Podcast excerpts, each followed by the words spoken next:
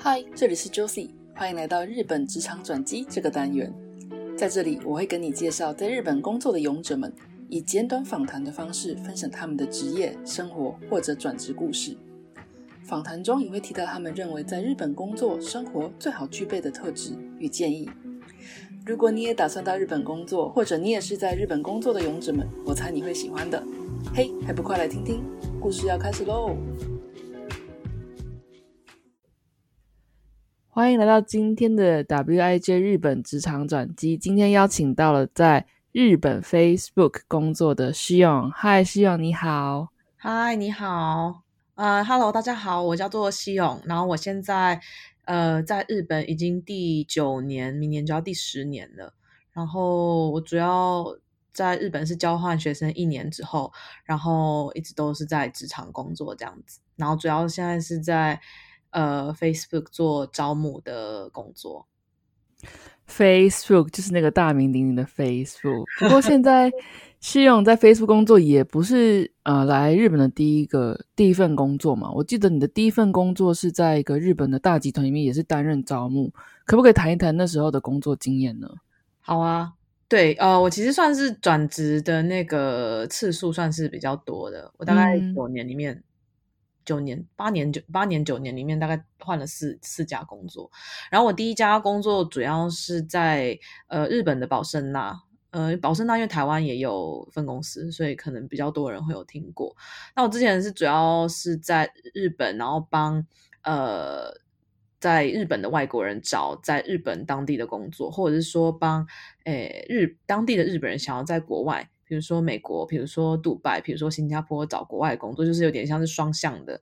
呃，求职者跟呃招募的公司去担任一个中介这样子。对，主要是还是帮助我们的求职者准备履历啊，然后准备面试流程啊，然后跟我们的就是呃招募的公司做一个协商这样子。对，在宝盛那做人才招募。是有什么契机让你想要换工作吗？换工作有，其实我觉得那时候在日商是的确受到很好的，呃，就是在职的一些教育啊，还有训练这样子。所以那时候我的日文啊，然后写就是日文的电接日文的电话，然后跟客户商谈，然后写日文的 email 什么，其实都被训练的蛮好的。但是我觉得日商其实。呃，就是一体两面，他们的教育跟训练做得很好之外，就是嗯，组织比较不太适合我的个性，因为我我呃，我这个人比较喜欢就是比较实力主义的一个工作环境，对，然后而不是就是比较，因为日本通常大家有在过 待过日常都知道会比较呃重视一些气氛啊，或者是呃文化之类的，对，所以那时候。呃，某种程度我在宝盛纳日本待了大概两年半左右，就是我觉自己觉得该学的东西都其实学的差不多了。然后我那时候也是在宝盛纳拿到就是当年当季度的 MVP，所以后来哦，对啊，可是我们那个 team 就比较没有习惯 promote 外国人，所以我后来就看到一个就是借就是一个叫做边，就是看到一个顶点，就我觉得可能在上。再上不去了，所以我才决定想说，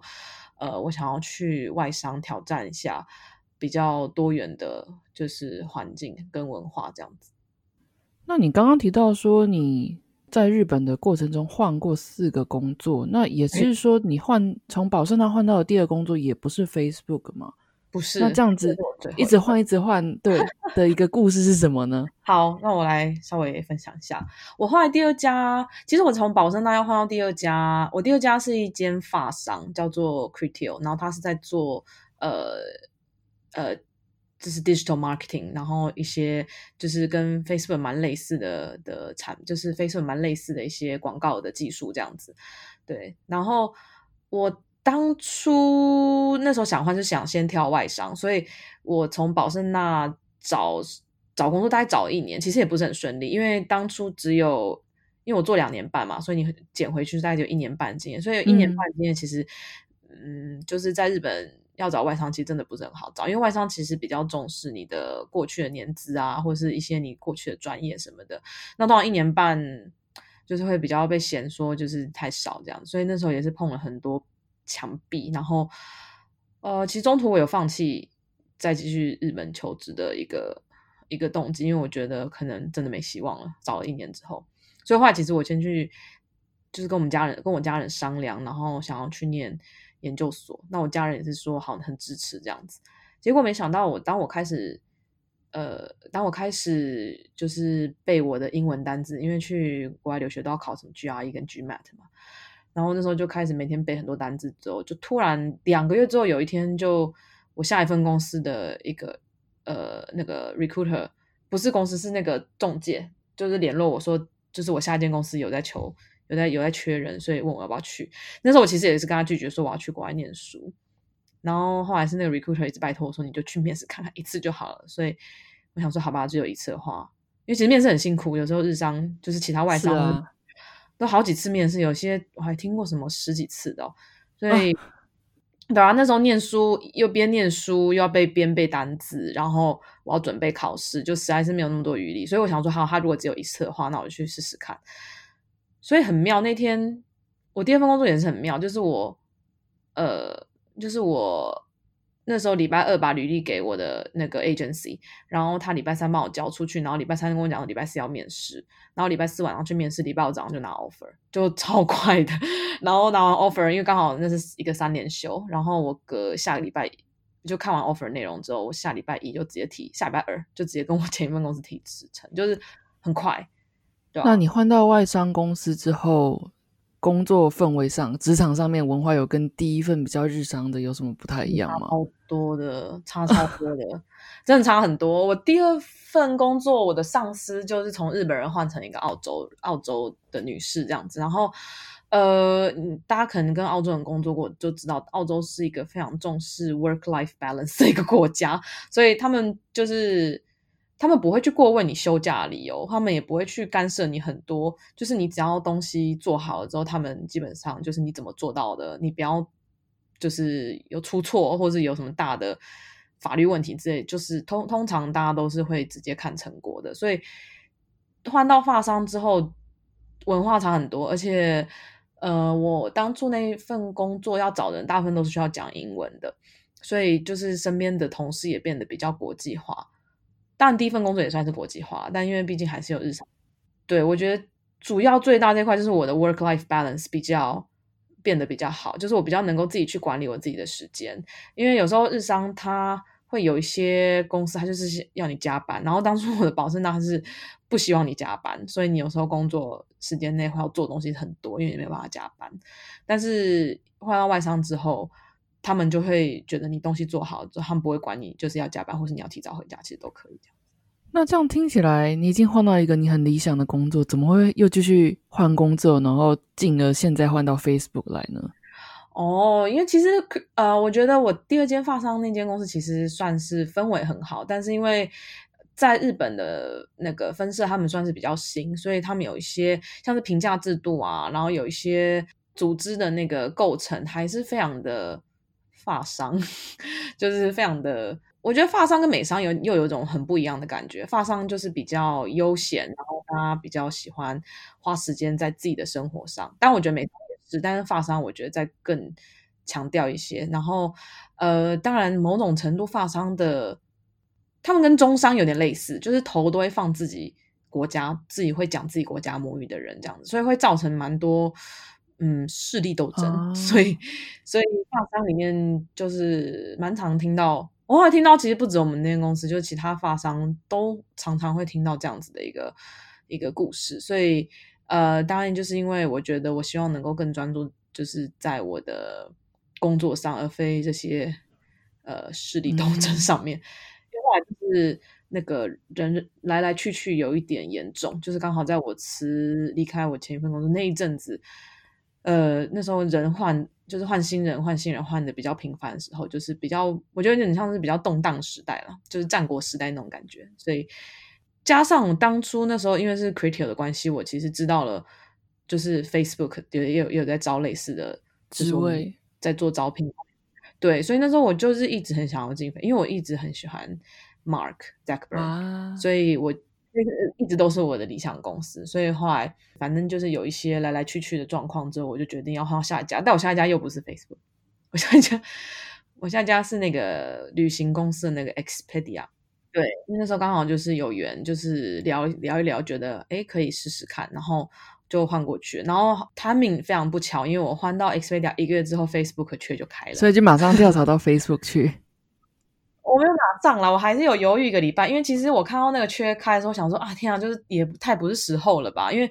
我就是在 quit 的时候，其实我就是在等 Facebook 开缺，现在 Facebook 缺真的很少，就是我们招聘的缺很少，所以我就一直在等，然后等两年都等不到，一年半多吧，等不到，所以我就想说，好吧，那就先换去 Expedia，然后换去一个月就一个月就开了。我想说，嗯，但是我那时候还是有咨询我朋友，就是问我身边人说，你觉得该不该丢？因为其实。其实我那时候也是在一个蛮尴尬的状况，因为你对旧雇主你只有加入一个月，然后你对新雇主就是好死不死他是你很想很想要进去的公司，所以那时候我跟蛮多人商量的，然后大家都是建议我说，因为 Facebook 还是一个在成长的公司，所以大家还是觉得，我其实听到最打动我的话就是你你不是你怎么知道？你总比到时候不管是谁拿到这个 role，不管是谁就是上了，你到时候一定会因为你没有。采取行动而后悔，对吧？我后来想说，其实也是，因为假设我做了所有我能做的事情，我没有上话，那我觉得那是可能心甘情愿。对，但是就是我后来想想，我觉得应该不要留下这个遗憾，所以我后来就决定去试，对吧？那你后来到 Facebook 去，现在在 Facebook 工作，那你有没有跟跟大家介绍一下公司的文化？你喜欢的点，还有觉得有挑战的点是哪些地方？好啊，我觉得 Facebook 它是一间很特殊的公司，就是我待过四间公司里面最呃最步调最快的一间公司。对，然后